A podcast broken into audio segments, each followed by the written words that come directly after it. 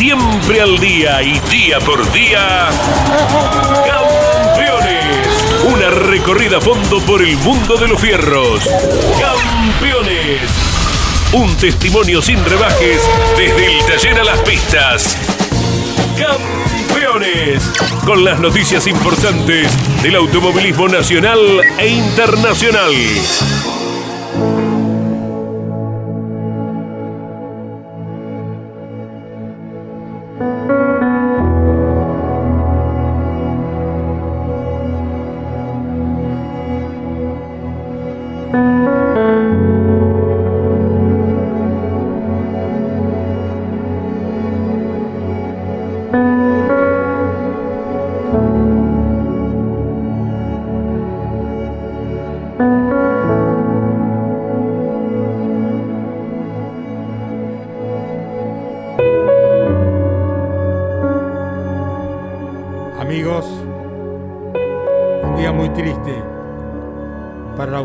Un día muy triste para el deporte, un día sumamente triste para todos los argentinos. En la mañana de hoy partió hacia el cielo un hombre ejemplar, un hombre con códigos de vida, con una tremenda honestidad, con un gran talento para conducir autos de carrera, un gran embajador de todos los argentinos. En la mañana de hoy se fue al cielo Carlos Alberto Reutemann, mi querido Lole. Lole, con quien yo tuve la dicha y la suerte, gracias a él y a su participación en la Fórmula 2 europea y de Fórmula 1, de conocer el mundo entero.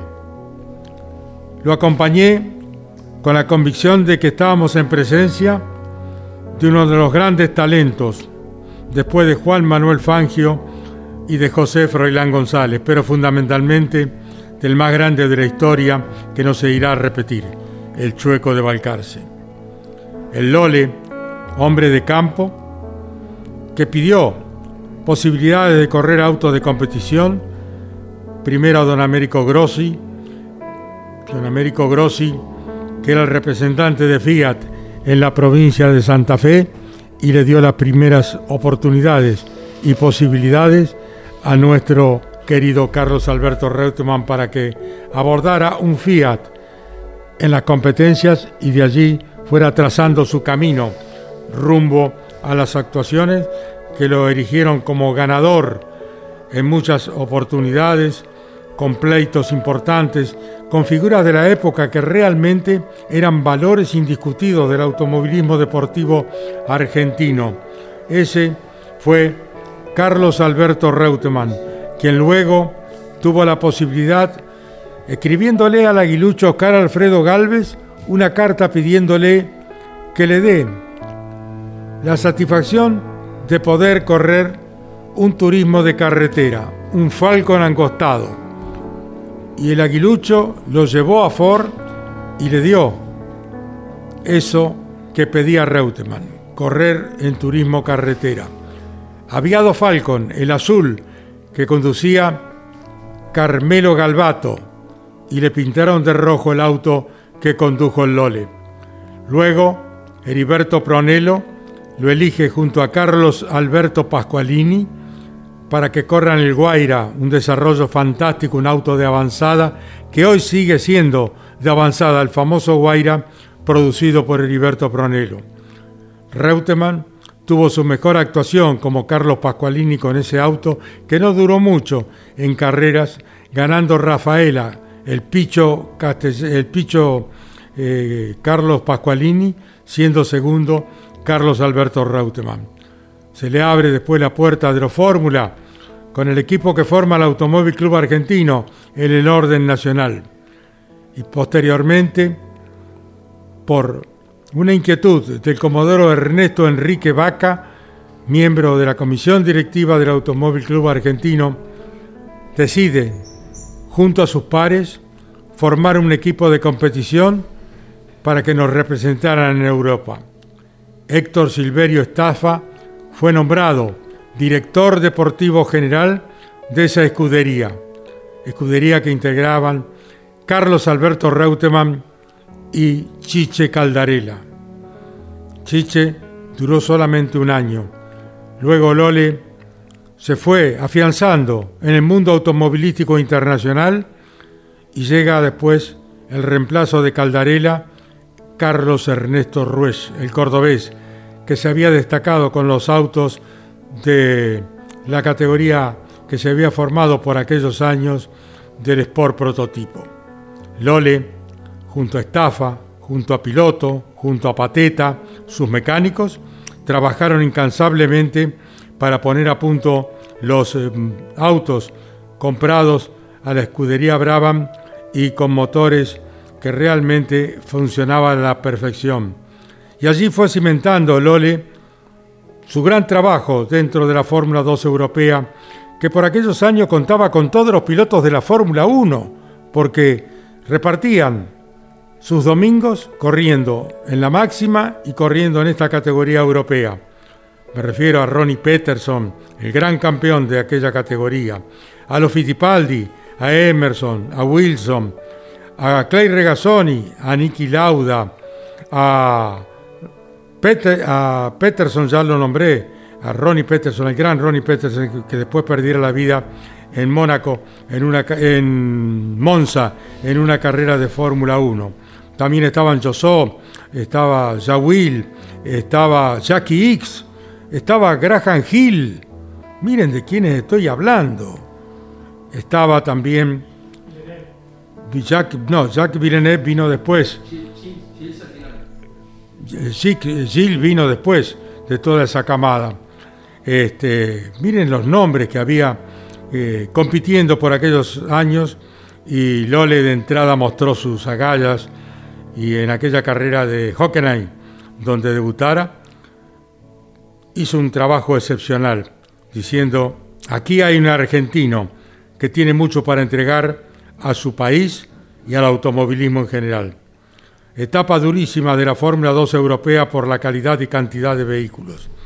Luego llega la Fórmula 1, esa gran posibilidad. Aquí en la Argentina establece el mejor registro. Seis pole position logró en su carrera deportiva en la Fórmula 1. Y recuerdo que Lole me contó en una oportunidad, cuando la carrera de los campeones que se hacía por aquellos años en Silverton en la Fórmula 1, y él comenzaba su actividad siendo coequiper de Graham Hill, no bien se inicia la carrera, tuvo un accidente y pierde la vida Joe Schiffer. Y se paró la carrera y se quedaron todos en el habitáculo de sus autos.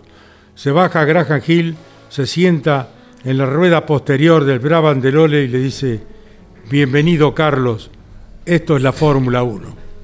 Miren qué manera de tener las posibilidades de estar en un auto de competición con un accidente siendo un Nobel piloto como por aquel entonces lo era. Transitamos caminos, horas, hoteles, restaurantes, circuitos, boxes.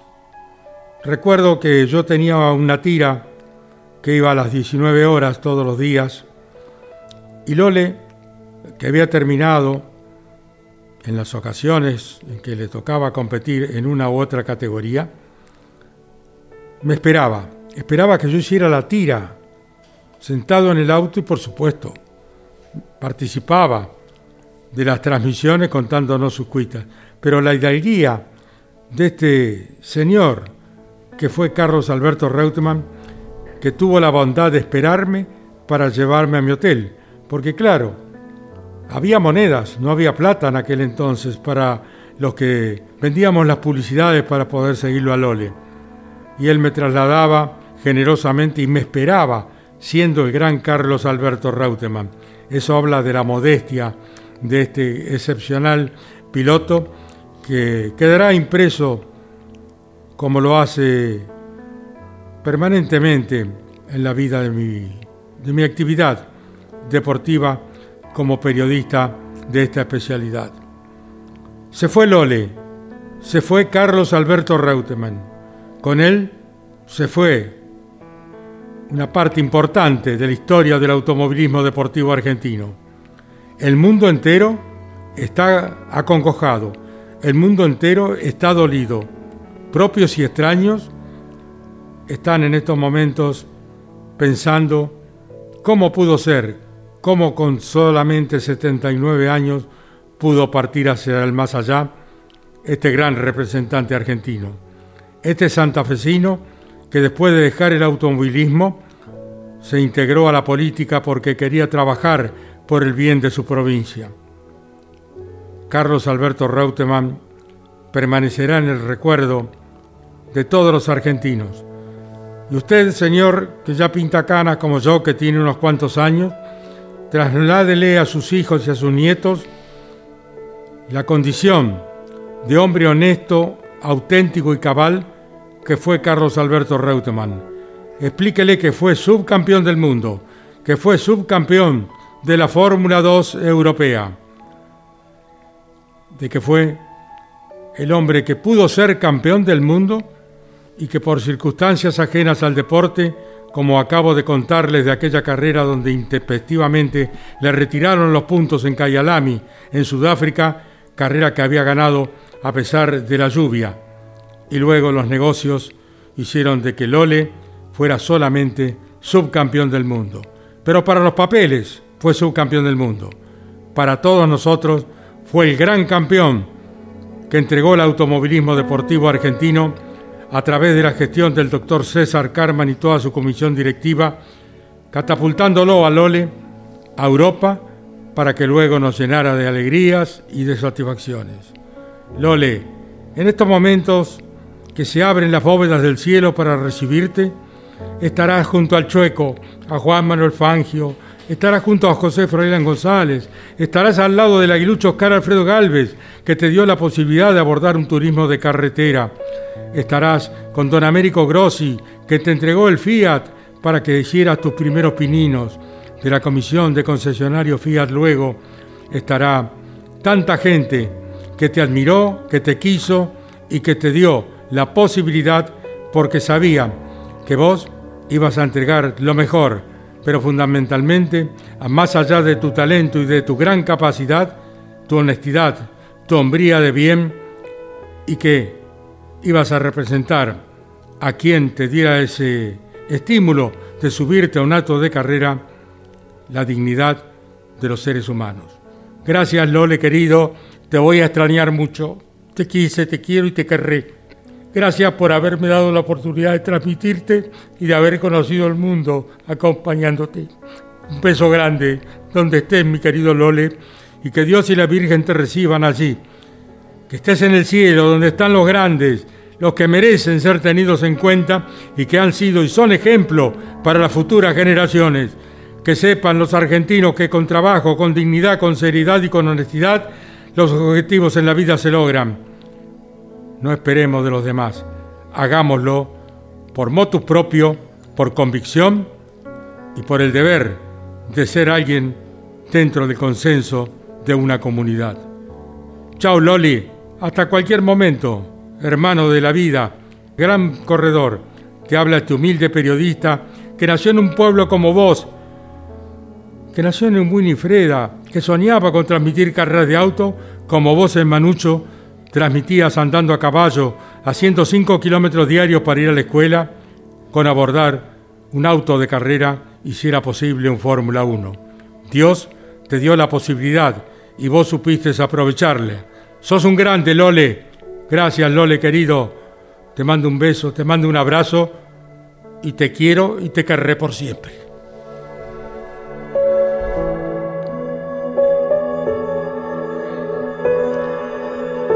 La introducción en este día de emociones de Carlos Alberto Leñani. Nos toca a todos muy de cerca porque nuestra niñez estuvo emparentado y había muchos temas en común.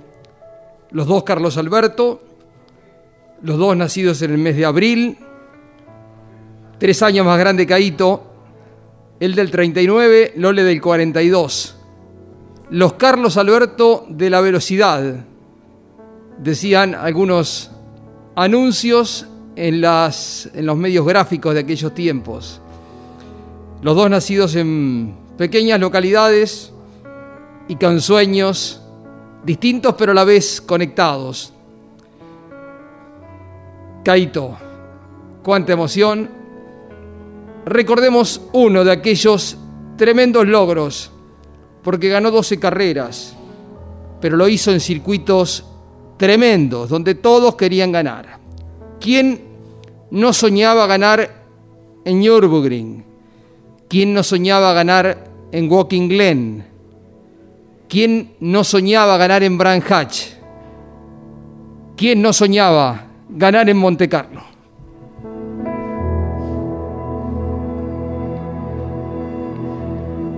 Falta muy poco para que Reutemann nos brinde la gran satisfacción. Sigue informando junto a Clipper la Junta de los Campeones. Sesión, Sofer, última vuelta. Entra en los tramos finales al piloto de Santa Fe de la Veracruz. Se baje, ya está negociando la raza. Ya está derrapando levemente. Ingresó en recta principal. Allí va Carlos Alberto Reutemann en demanda de la victoria. Última vuelta. Atención, ya está en el viraje de Santa Devota. Allí va el argentino con solvencia manejando el Saudi Williams, el número 28. Ya está en el viraje de Ribó. Va en demanda del viraje de Mazanete. Carlos Alberto Reutemann en instantes el argentino. Ya está en el viraje de Mazanete. Va a ingresar en el viraje del casino en algunos instantes. Ahí está ingresando ya. Ya está ingresando en el viraje del casino. Carlos Alberto Reutemann recorriendo los últimos tramos. El gallardo puntero del Gran Premio de Mónaco. Informa Jonas Hombre de y Córdoba. Carlos Reutemann en estos momentos en el viraje Mirabó. Ahí va el argentino escribiendo una página de gloria aquí en Monte Carlo, en la tierra de Gracie Reñero, viraje de Gare. Allí va el argentino Carlos Alberto Reutemann en demanda del viaje de la puerta. Va a ingresar en el túnel. Informa Chapa Galvanizadas, California, desde Avellaneda para todo el país. Reutemann ingresó ya en el túnel. En instantes va a estar el argentino en la chicana. Carlos Alberto Reutemann ganando de esta carrera. Ahí está en la chicana. Ahí dejó atrás la chicana Reutemann. Informa Jonas Hombres. Reutemann en la zona de la piscina. El argentino recorriendo victorioso los últimos tramos. Informa Aguirre, Mastro y compañía. Carlos Reutemann va a ganar el Gran Premio de Monte Carlo. Ya está en el viraje del tabaco. Así pasa por última vez.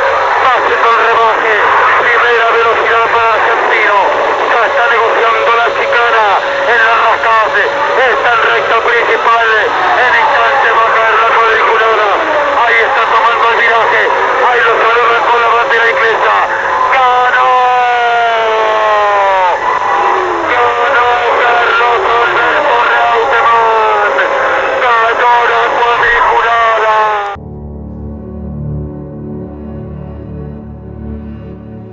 ¿Cuánto duró el abrazo cuando se encontraron después de esa victoria?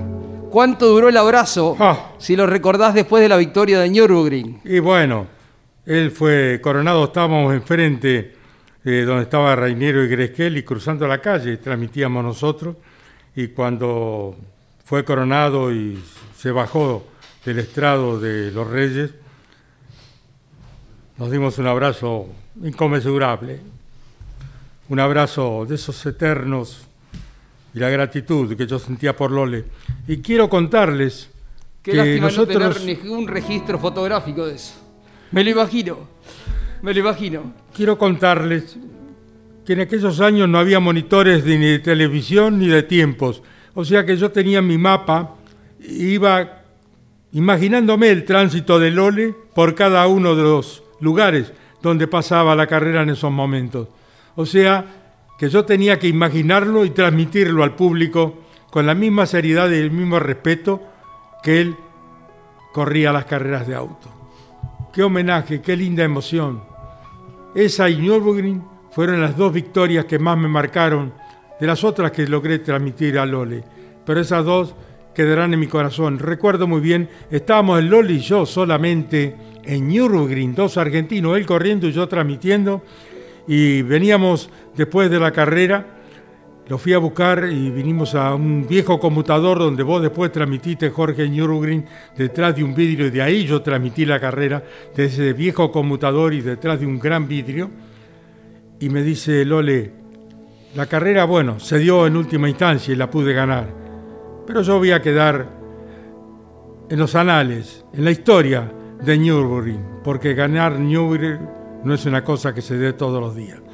Y bueno, nos dimos un fuerte abrazo y después yendo con el tiempo con Claudio Daniel, mi hijo menor, allí estaba el nombre impreso de Carlos Alberto Reutemann como ganador de la Fórmula 1 en la anteúltima prueba que se corriera en ese escenario luego de ser reformado, porque al año siguiente se quema Niki Lauda y se cierra ese circuito tradicional histórico que tiene mucho para los argentinos. Las hazañas del chueco Juan Manuel Fangio, las del Carlos Alberto Reutemann y la muerte de un motociclista, Galbañi, y de una promesa del automovilismo integrando la escuadra Maserati, Onofre Pinocho Marimón sangre argentina que quedó impresa y regó las laderas de aquel escenario tortuoso, difícil y que se cobró tantas vidas. Allí ganó Carlos Alberto Reutemann y yo tuve el honor y la suerte de relatarlo. Qué lindo, qué lindo Lole.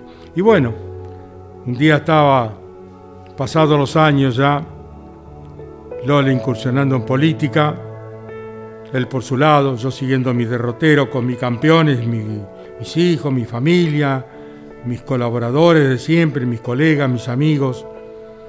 Y lo veo a Lole, que viene caminando, y le bajo el vidrio del acompañante, le digo, Lole, me dice, pará, pará, Carlitos, como me decía él. Carlitos, siempre. Él me decía Carlitos, y yo le decía Lole. Bueno, estaciono el auto, me dice, déjame que me siente, vamos a charlar un rato, que hace mucho que no nos vemos. Se sentó, me preguntó, ¿cómo estás? Recuerdo que me dijo, ¿ganaste plata con las carreras, Carlito? Estaba preocupado. Le digo, Lole, la peleo, me va bien. Sigo laburando como cuando te corría, cuando te acompañaba a vos. Y me dice, ¿cómo están tus cosas? Estuvimos charlando de la familia, estuvimos hablando de todo un poco con Carlos Alberto Reutemann en aquella ocasión. Qué recuerdo, qué cosa más linda. Y tenía algo en la memoria para contarles que se me ha escapado en este momento de tanta emoción. Te aprovecho con algo, Cadito. 74, cuando eran muy poquitos, la primera etapa, la de Braban, después vino Ferrari con más prensa alrededor, más gente interesada, pero año 74, y después se repite cuatro años después, cuando ya Reutemann está en Ferrari, un gesto de Reutemann que en la primera carrera, cuando estaba en Brabham, y está el testimonio, la gorra, en el quincho de tu casa, cuando Lole se acercaba a tu teléfono, porque no era un micrófono, tu teléfono para algunas declaraciones para la Argentina, y te ponía en tu cabeza la gorra que él había llevado en el podio. 74 y 78, las dos carreras de Walking Lane que ganó, ¿no? Exactamente. Eh, bueno, tantas cosas, tantas vivencias con Lole eh, que he vivido realmente. Bueno, algunas se me escapan de la memoria, ¿no? Tengo tantas, tantas cosas, tantas cosas. Como el día que tiré 2.500 metros de cable y pedí un teléfono prestado para transmitir en Kinecule Ring aquella carrera que salió Peterson primero y segundo él y desde una escalera yo relaté desde Suecia, que los suecos no entendían nada, que se transmitiera una carrera de auto a 16.000 kilómetros y hubiera tirado la, el cable. Recuerdo, yo llegué más tarde al hotel y Lole me dice, cuando me vio todo lleno de tierra, dice, ¿de dónde venís? Le digo, estuve tirando el cable para transmitir la carrera. Vos estás loco, Carlito, ¿qué cosas haces para poder transmitir? Y bueno, Lole, es lo que yo amo, como vos amás correr autos de carrera. Y allí, bueno, cenamos con Graham Hill y con Tim Schenken esa noche, porque en el hotel estaba también el restaurante. Corrían los Fittipaldi, que eran pobres como yo, Emerson y Wilson, que iban y largaban las carreras para cobrar el derecho de partida para poder subsistir. Qué nombre, Caito, qué nombre, qué, Sí. qué, qué- qué fuerte, ¿no? Eh, haber podido transmitir todo eso, ¿no? Eh, fuiste a Japón y transmitiste la primera en la que no estuvo Lole. Exacto, porque 76, Lole- 77 Claro. sí fuiste y transmitiste ya con él en Ferrari, ¿no? Claro, porque le digo a los jóvenes que no saben todo esto, eh, Ferrari fue la escudería que coloca los tres autos por última vez en la historia de la Fórmula 1. Se accidenta, eh, se accidenta Niki Lauda en Nürburgring, se corre Monza cuando reaparece Niki, pero eh, Clay estaba en la escudería y se acoplaba a Lole y corrieron los tres Ferrari. Fue la Porque última vez. pensaban que el Lauda ya no podía volver a correr. Exactamente, exactamente. Lole después eh, no fue a la carrera siguiente que fue en Japón, donde Jane Hunt le gana el campeonato del mundo eh, a, Lo- a, a Niki Lauda, que abandona Claro. por, por la lluvia, como todos eh, recordarán, ¿no es cierto? Este, bueno, el tránsito por Ferrari, tantos amigos. Luca de Montesémolo, a quien le llevaba las revistas y los diarios, a los Fittipaldi. Fue el que lo llevó a Ferrari. Fue, lo- fue Luca de Montesémolo quien nos lleva a Lole a Ferrari. Ayudó Pepe. Y Pepe Froilán también hizo mucha fuerza porque Pepe siempre fue muy generoso como era Lole, ¿no? De ayudar a los demás. Así que bueno, son historias, vivencias, algunas se me escapan porque tengo tantas, tantas, tantas historias, ¿no? Pero Eh, fue inspirador, Caito, para toda una generación de pilotos. ¿Acaso alguno se enoje con esto? Pero Lole era auténticamente serio, eh, respetuoso, de pocas palabras, y tomaron ese ejemplo de, personalidad algunos pilotos que corrían acá en Fórmula. Ángel Guerra, Guillermo Kisling, eh, Cachis Caracini, que para estar lo más parecido posible a Reutemann, trataban de tomar ese perfil de, de contestar cortito, eh, porque se acercaban al ideal de piloto, ¿no? Reutemann fue eh, un inspirador para todos lo- los pilotos y de, de deporte, porque después vienen mm, sucesos para los argentinos, Caíto en el fútbol, en el 78 el Mundial, en el 86, pero 74, 75, 76, Reutemann en el automovilismo, Guillermo Vilas en el tenis y Carlos Monzón en el boxeo, eran Gabriela deportistas Sabatini. más acá, Gabriela, Claro. claro. pero est- estos deportistas Sí, sí. Nos daban una trascendencia antes del Mundial 78, que después Argentina después se posiciona diferente en el fútbol, pero en aquellos momentos, Monzón en el boxeo, Reutemann en el automovilismo y Guillermo Vilas en el tenis eh, nos permitían mezclarnos con los mejores del mundo, ¿no? Exactamente, así ocurrió. Bueno, eh, eh, tengo para hablar 10 días seguidos. seguro. En 12 años de convivencia con Carlos Alberto Reutemann por el mundo, pero quiero escuchar a alguien que también ha estado cerca de él y es el profesor Alberto Oscar Juárez. Alberto, perdóname esta, esta demora que hemos producido en tu eh, introducción, en este recuerdo, en este homenaje que le está llevando a cabo campeones al gran Carlos Alberto Reutemann, al querido Lole. Pues sabes, Carlos, que te escuchaba. Buenas tardes. Y digo, te quiero seguir escuchando, porque no existe en el mundo que nadie que, tenga tantas, tantas anécdotas con Carlos Alberto Reutemann en su época deportiva. O sea, eh, mi trato de pronto se inició profesionalmente. A mí me dio la casualidad que lo conocí el día del debut y supe que era él mucho tiempo después porque fanático del automovilismo, como siempre lo fui, apasionado, él pertenece también, o pertenecía a esta tribu, no, está, porque no se va a ir nunca, eh, me enteré que había una carrera en la cumbre, ¿no?, de turismo nacional, y yo sabía que turismo mm, en SOJ en aquella época, y yo sabía que ese circuito era un circuito tremendo, vos lo recuerdas, ¿no?, el de la cumbre que iba a los cocos, un circuito entre árboles de asfalto, subidas, bajadas, curbones, una maravilla realmente. Y llegué el sábado tarde y fui a recorrerlo para ver si era tan difícil como se lo contaban. Y me encontré con, con alguien que con un auto, como uno se da cuenta que pertenecía, pertenecía a un equipo de competición, estaba con una auténtica brocha. No era un pincel, un, por lo menos un pincel ancho y, y cal, pintando piedras. Y bueno, ¿qué era eso? Las referencias que tomaba Carlos Reutemann de pronto para rendir al máximo activamente, porque era un apasionado, era una persona muy, pero muy aplicada. Eh, recuerdo que en el equipo campeones casi siempre me tocaba hacer la nota eh, a él, a mí, ¿por qué? Porque era difícil a veces hablar con él, como decía, es difícil esto. ¿Pero por qué? Porque empleaba todo su tiempo para rendir al máximo manejando el auto de carrera. Y después, humanamente, te sorprendía, porque tenía actitudes que vos todavía las viste más íntimamente con él, porque compartiste toda una temporada eh, larguísima de muchos años en Europa, te diría toda su campaña internacional. Pero la gente lo veía con un tipo retraído, muy osco y demás, y de pronto mm, estaba en, eh, en la sala del parque y me llamaba y me decía, ¿qué venía a hacer una nota para campeones? Y yo iba, por supuesto.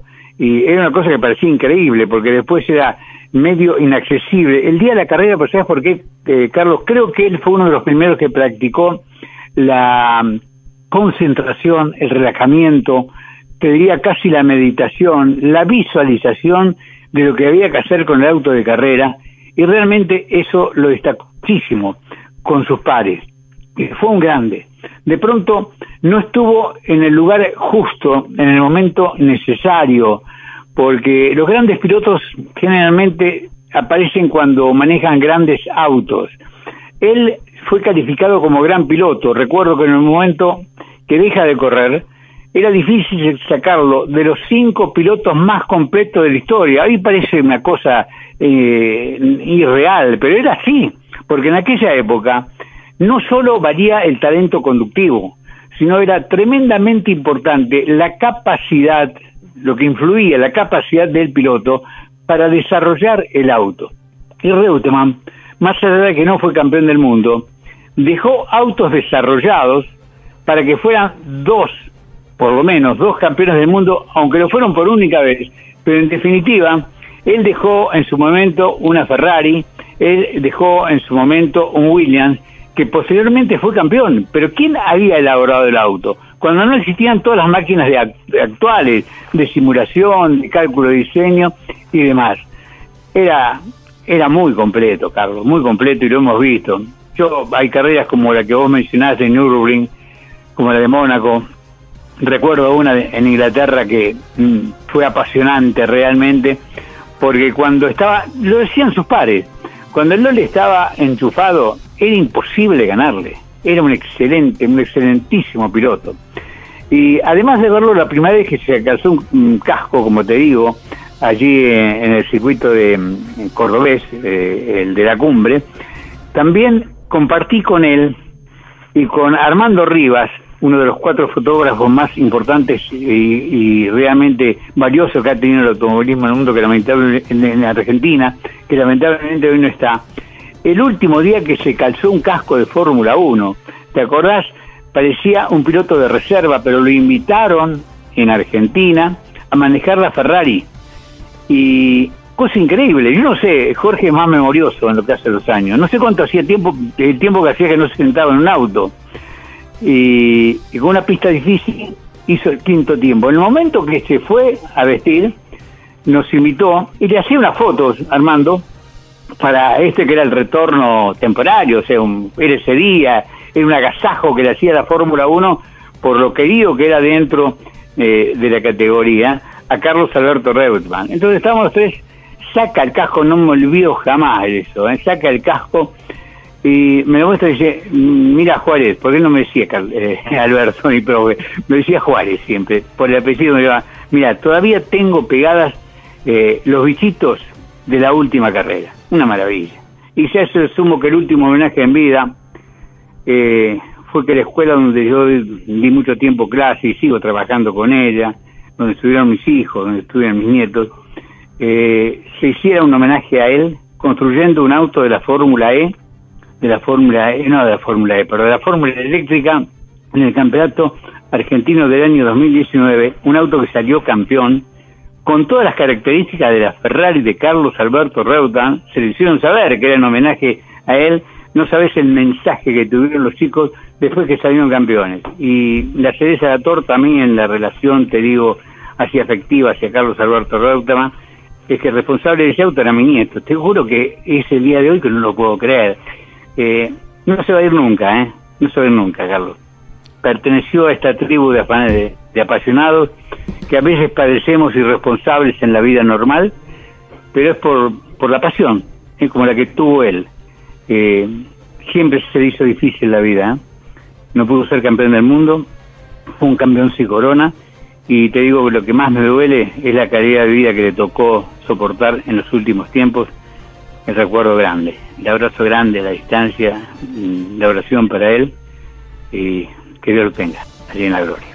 Gracias Alberto. Fue el profesor Alberto Car Juárez en su recuerdo a Carlos Alberto Reutemann. Y ahora seguimos con otro Carlos, Carlos Pascualini, el Picho Pascualini, que fuera eh, rival en el turismo nacional de Carlos Alberto Reutemann, que fue, fuera compañero en la escuadra del Guaira de Heriberto Pronelo con Lofor, ganador con ese auto que el Picho Pascualini en eh, eh, Rafael, haciendo segundo Carlos Alberto Reutemann. Querido Picho, un enorme placer hablar contigo, Carlos Pascualini, ¿cómo estás? Qué gusto escucharte, Caíto, realmente un placer enorme escucharte y muy triste por, por este momento, ¿no? Porque, bueno, qué sé yo, yo eh, con Carlos nos veíamos poco, pero teníamos una, una, amistad muy linda y tuve la suerte de compartir cosas muy lindas con él, no afuera, pero acá en Argentina, viste, y hoy es un día que, bueno, se me va a quedar muy marcado, ¿no? Con, con, con mucha tristeza, con mucho dolor. Picho querido, Carlos Pascualini, ¿qué recordás, qué anécdota tenés para entregarnos que hayas vivido con el Lole? Mira, tengo muchos momentos compartidos.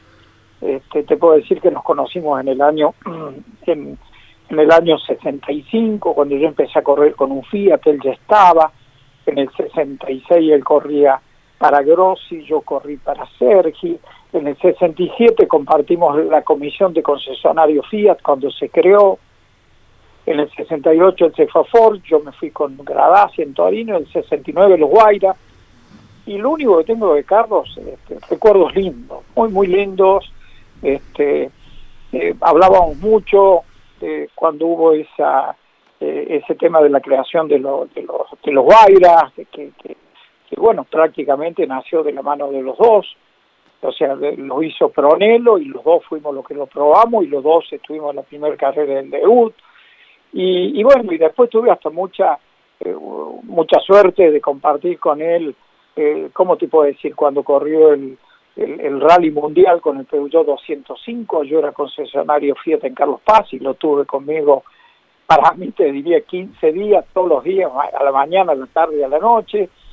Después cuando hizo el auto cero que manejó eh, con un con un con un Duna, creo que fue con un uno, después, bueno, tuve la suerte de compartir en carrera y fuera de carrera. Y, todo te diría son cosas, recuerdos lindos, positivos y reconocer que fue un grande, realmente grande, un grande, no en Argentina, en el mundo, ¿no? Dentro del automovilismo, sin lugar a dudas.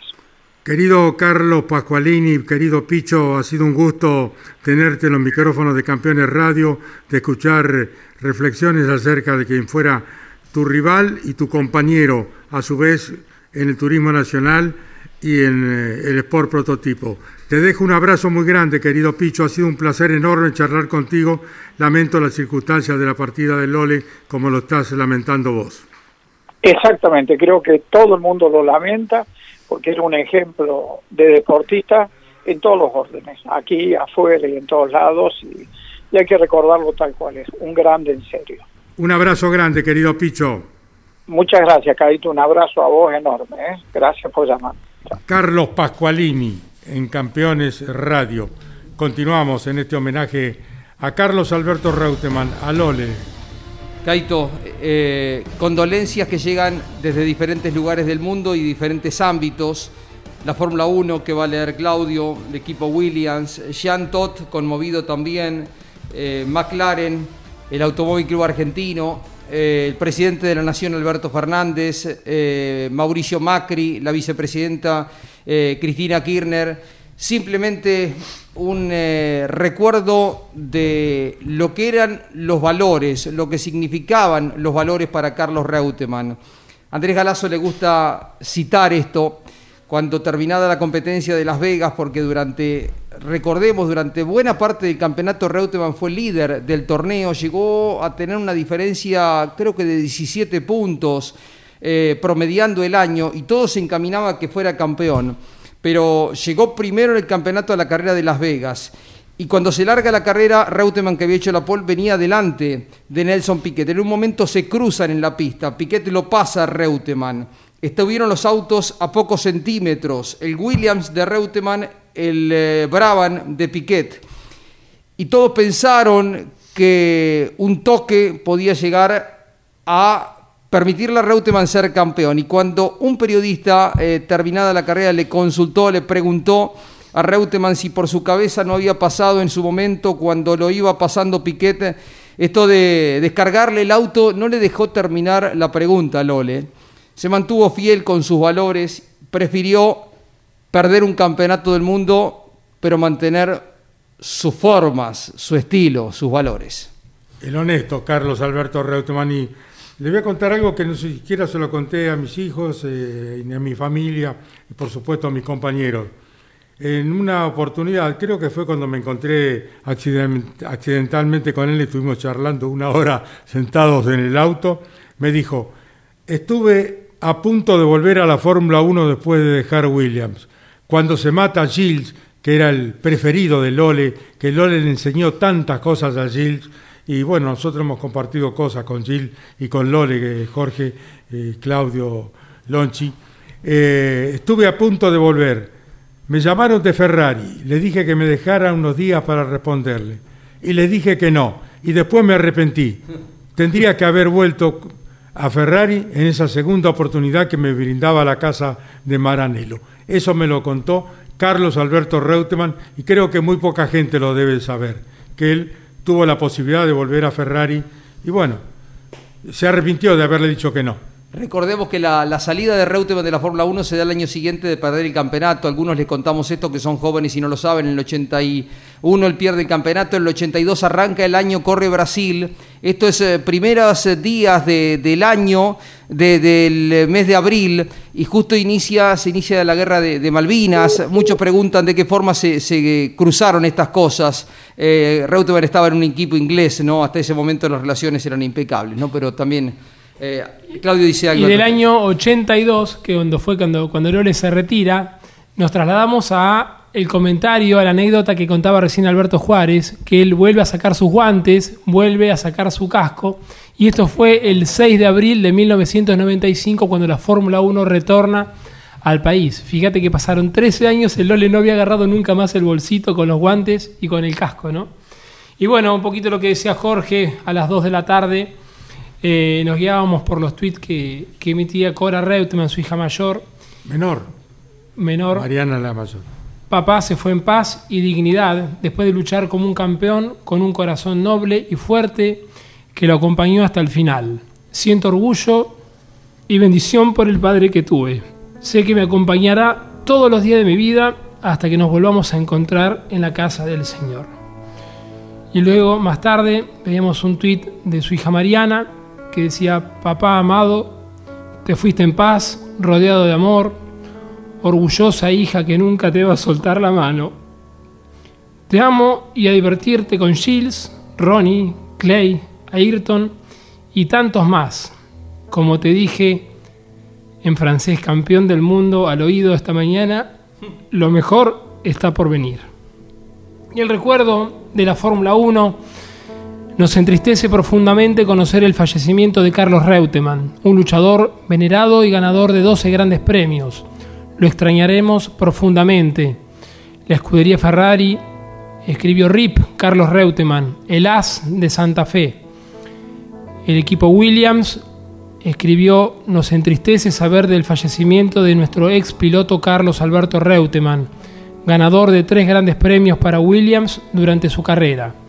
Nuestros pensamientos están con su familia y amigos en este momento difícil. Así que Tremendo, tremendo lo que ha sucedido con el Lole Caito y quiero destacar también el año 2009 cuando te entregaban esa distinción de honor, que es lo más importante que vos recibiste en el, Congreso, que se apersonó Lole y te declaró y te, te, dijo unas hermosas palabras y te estuvo acompañando como siempre y en este momento tan importante que fue para vos cuando eh, el Congreso te, te, distinguió y bajó el Lole a saludarte. Y cuando Campeones cumple los primeros 50 años de vida, abro el celular a la mañana y me encuentro con el primer llamado. ¿Quién era? Carlos Alberto Reutemann Lole para saludarme por los primeros 50 años de Campeones. Lo llamé, estuvimos charlando un rato largo. Él no pudo venir porque estaba en plena campaña política. Pero él se acordó de los 50 años de campeones y me dejó un mensaje muy cálido. Y siempre que hablábamos, incluso a vos, eh, Claudio, te dejó un mensaje con Kinekule Ring, porque le quedó tan marcada aquella transmisión que hice tirando 2.000 metros de cable en Suecia, que Lole siempre la recordaba y me lo recordaba a mí. Muy bien.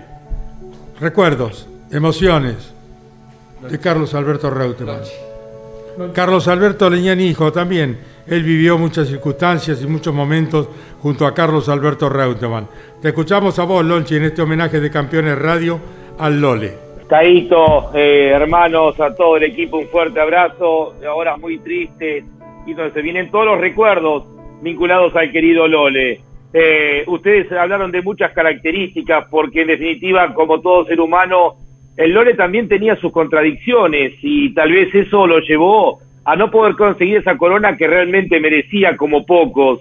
Eh, pero Reutemann, cuando tantas veces se habla de Gilles Villeneuve, Reutemann literalmente fue un maestro para él, pero también, eh, más allá de ser un referente, estaba muy por encima de ese Gilles Villeneuve que tanta gente admira. Podemos contar a lo más joven que eh, cuando se estaba definiendo el campeonato del mundo de Fórmula 1 había un River Boca con el mismísimo Diego Maradona, eh, Beto Alonso, Mario Alberto Kempes, y se tuvo que cambiar el horario por la mañana para no superponerse con lo que significaba una carrera de Fórmula 1. Así vivía la Argentina aquellos tiempos de Carlos Alberto Reutemann. Por supuesto que Carlos Alberto Leñani, Caito, creyó en él mucho antes que el resto. Hasta llegó a vender el auto que teníamos para poder seguirlo a Carlos Alberto Reutemann por momentos se hacía difícil eh, poder venderlo. ¿Por qué? Porque perdía simplemente con Ronnie Peterson, el velocista Ronnie Peterson. Cuando no le llega a Ferrari la explosión que significa un argentino en Ferrari, luego del paso en su momento tanto de Juan Manuel Fangio como de Froilán González. Hay tantas facetas para hablar de Carlos Alberto Reutemann, pero quiero rescatar por sobre todo su hombría de bien. Alguien honesto, alguien eh, que fue un ejemplo, tal vez demasiado honesto para nuestro país, eh, demasiado poco populista para nuestro país, un deportista cabal que va a ser seguramente por mucho tiempo y para toda la vida un referente, un ícono para los deportistas y se nos fue hoy el subcampeón del mundo de Fórmula 1. El día de su cumpleaños, el 12 de abril, prendíamos el teléfono, lo primero que hacíamos era mandarle un mensajito al Lole. Y él me respondía algo que me lo voy a guardar de por vida, este agradecimiento. Buen día, soy el Lole, bueno, escuché tu cálido mensaje y lo de Carlito, tu papá, te agradezco muchísimo tus palabras, son muy emotivas, siempre tengo un gran recuerdo de tu papá, cuando estábamos allá en Suecia, en Ring, en Mantor Park, y él este, hacía malabarismo para transmitir, así que te agradezco mucho tus palabras el gesto que has tenido, así que te mando un abrazo grande y muchos saludos a Carlos. Qué lindo. La voz de Lole Reutemann en un mensaje que le dejó a Claudio Daniel Leñani, con quien ha tenido en los últimos tiempos mucho contacto de afecto, de cariño que le ha transmitido mi familia por todo lo que sentimos y por toda la admiración que tenemos por el querido Lole. Recuerdo también que a poquitos metros de acá, un, eh, uno de los programas que hicimos durante la pandemia, que no había carreras, que era más corto en tiempo, pero muy dedicado a la historia, estaba haciéndolo acá y, y recibimos un mensaje también de, de su eh, actual pareja, ¿no? que nos decía que estaban escuchando el Lole. Le propusimos ir al aire y él siempre eh, muy eh, retraído, tímido, si se quiere, dice, no, los escucho nomás, pero sepan que estamos acá con el cariño de siempre. Escucha esto, Caito, presta atención a esto. Me acuerdo que, diríamos al inicio de mis carreras en Europa, este, era todo un descubrimiento, ¿no es cierto?, ir de, país en país y nunca me voy a olvidar una vez que fuimos a, Finlandia y a Suecia. Y bueno, la verdad que, que no es como esta época, ¿no?, de los GPS y toda la información que existe. Nos teníamos que mover este, bastante precariamente, todo lo que eran los medios de comunicación, las líneas telefónicas y lo vi hacer a Carlito enorme sacrificio durante toda su vida y bueno, este, creo que es un buen homenaje, un lindo recuerdo y los recuerdos, este, los homenajes hechos en vida mejor este, se disfrutan lógicamente. Emocionado se lo veo a don Leniani. Está, emocionado, está emocionado. Eh, tantas cosas lindas que han compartido. Carlos, ¿algún recuerdo, alguna anécdota en particular? Yo sé que son muchas. Carlos siempre cuenta que viajaban juntos. Hay de todo, ¿no es cierto? Lo, que uno puede resaltar es que hace treinta y pico de años atrás este, las cosas eran mucho más complicadas. En los, eh, con los medios de comunicación, comunicarse, no, no hay la facilidad que hay hoy, ni GPS, ni mail, internet. Entonces, era todo, toda una historia, pedir la línea telefónica, era, era mucho más complicado, ¿no es cierto? Hoy, diríamos, la comunicación quizás una de las cosas más interesantes que tiene esta época moderna son las comunicaciones, ¿no? La vía que uno está comunicado actualmente es uno de los hechos más importantes creo que del siglo, así que los sacrificios que se hacían no, creo que hoy no se hacen tanto.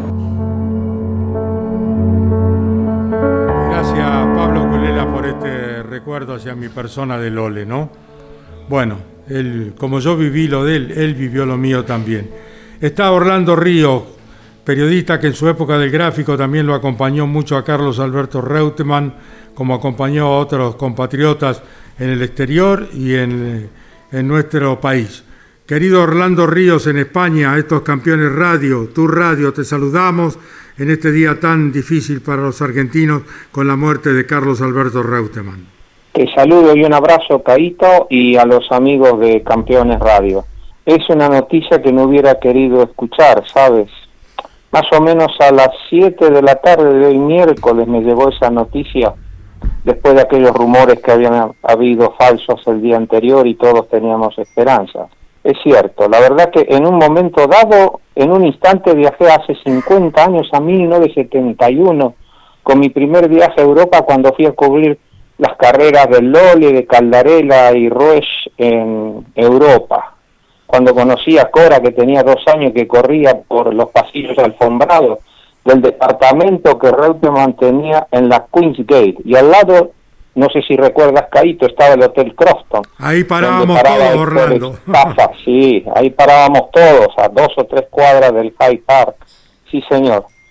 Pues bueno, así es como se va la vida eh, y pasa la vida, pero al irse el Lole se va una parte importante de la vida personal de cada uno de nosotros. No solamente porque nosotros lo seguimos en Europa, Caito, sino también de la vida personal de millones de argentinos, porque a través de él proyectaban ansiedades, deseos, expectativas, la necesidad que tiene el ser humano de ser reconocido o creer que un país tiene que ser reconocido a través de sus deportistas.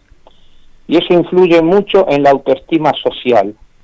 Y el deportista brillante, coherente y recto como Reutemann son los que realmente aportan a la riqueza de un país, que no depende solo del resultado de los laureles de un campeonato, sino que con un ejemplo dan en lo que tiene que ser el trabajo y la rectitud necesaria para un progreso mental, social y material. Así que, bueno, eso fue todo lo que estuve más o menos razonando esta mañana, pero escucho si me quieres preguntar algo, Caito. No, simplemente Orlando queríamos que vos estuvieras eh, junto a todos nosotros en este momento tan difícil, porque vos viviste muchas cosas junto a Lole, como hemos vivido en el caso particular mío, y qué mejor que una pluma calificada como sos vos entregue su reflexión acerca de lo que fue este gran piloto argentino.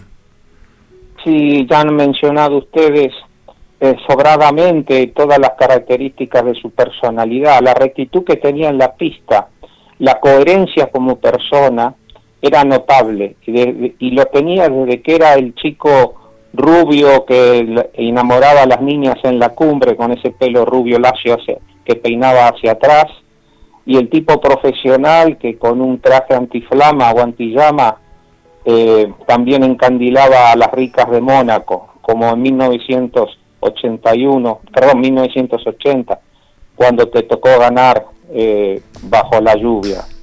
Eh, ese tipo fue el mismo siempre, desde que andaba a caballo para ir a la escuela en Nelson, como cuando manejaba los, los Ferraris y tocaba las cumbres de la Fórmula 1 y eso al final uno tiene que aprender a respetarlo. A nosotros nos, nos daba rabia muchas veces porque huía al reportaje, huía, lo, huía de ti en el sentido que no quería dar la opinión, nunca era eh, tajante en algo, incluso menoscababa sus propias posibilidades en sus declaraciones. Incluso lo hizo como político y aún así prevaleció cuando ganó la elección para gobernador en la provincia de Buenos Aires esa pez que Reutemann ganó a pesar de que parecía ser anticampaña, este, fue una de las pocas veces, me imagino yo, que los argentinos tuvieron la oportunidad de la sabiduría de votar a un tipo bien intencionado, eh, preparado, eh, digamos, eh, eh, intelectualmente para hacer algo bueno por la sociedad. Si lo hizo o no, yo lo ignoro realmente porque eso es opinable y tú sabes que gobernar siempre depende no solo de los caprichos políticos, sino también del dinero disponible. Y en Argentina eso nunca jamás sobró. Bueno, eh, Reutemann fue un piloto fino, yo diría al estilo Prost, o Prost fue después un piloto al estilo Reutemann.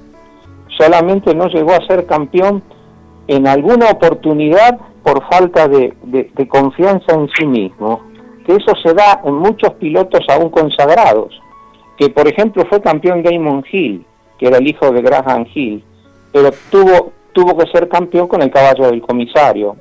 Eh, Reutemann nunca tuvo ese coche tan superior, porque eh, cuando Williams eh, le dio un buen coche en 1981, él superó en velocidad claramente a Alan Jones en las pruebas de clasificación y pero el coche no era tan superior al del Piquet, al, al quien finalmente fue el que salió campeón en Las Vegas.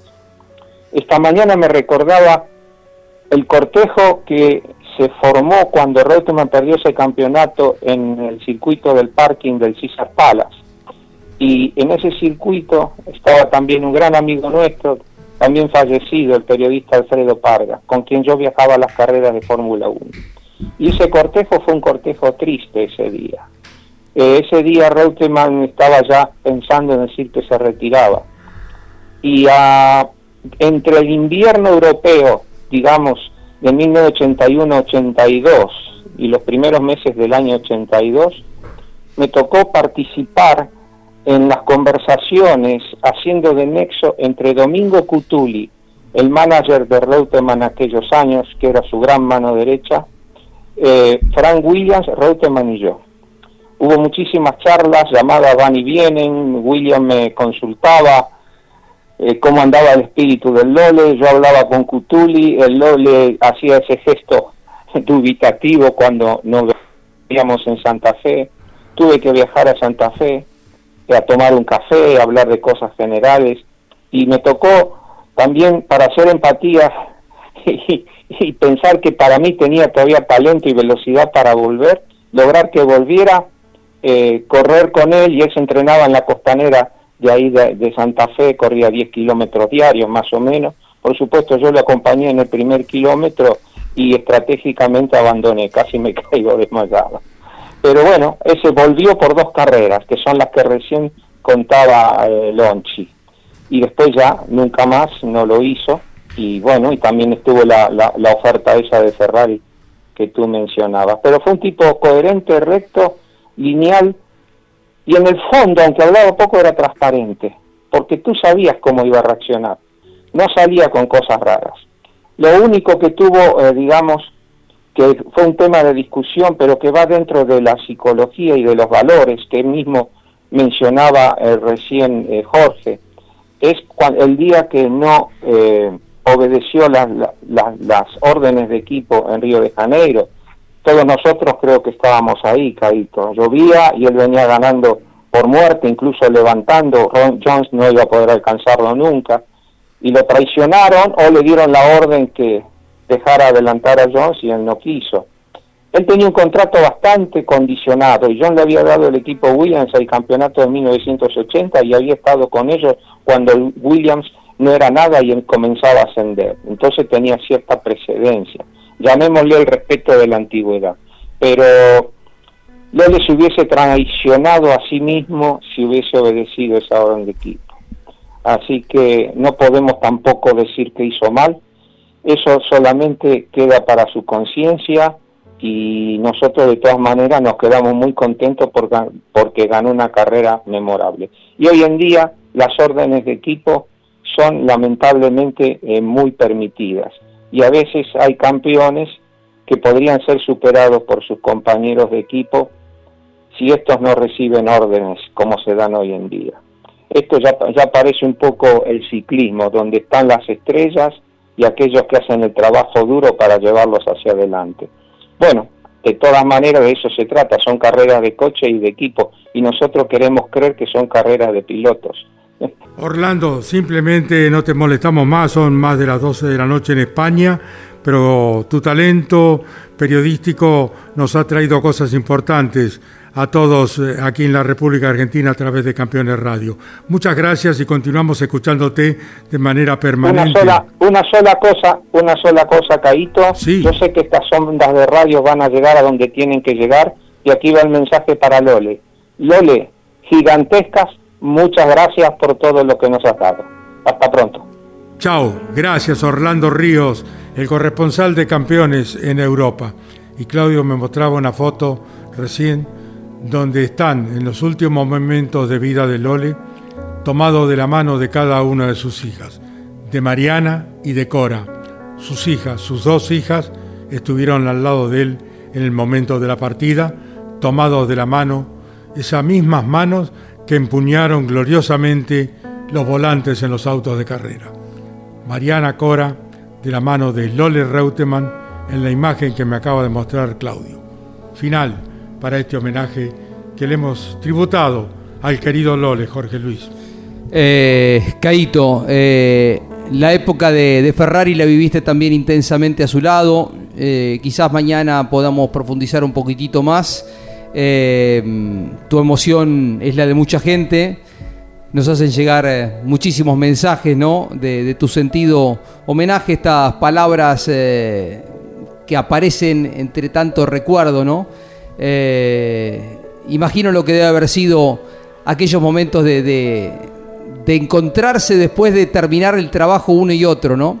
Eh, hacía mención hace un ratito de esas gorras que están en el quincho de casa y que Lole después de bajarse del podio conservaba en su cabeza para cumplir con todas las publicidades y todos los compromisos comerciales y cuando llegaba el momento se encontraban y te la ponía en tu cabeza y te dejaba esa frase que para mí es inolvidable. Esta te la mereces vos.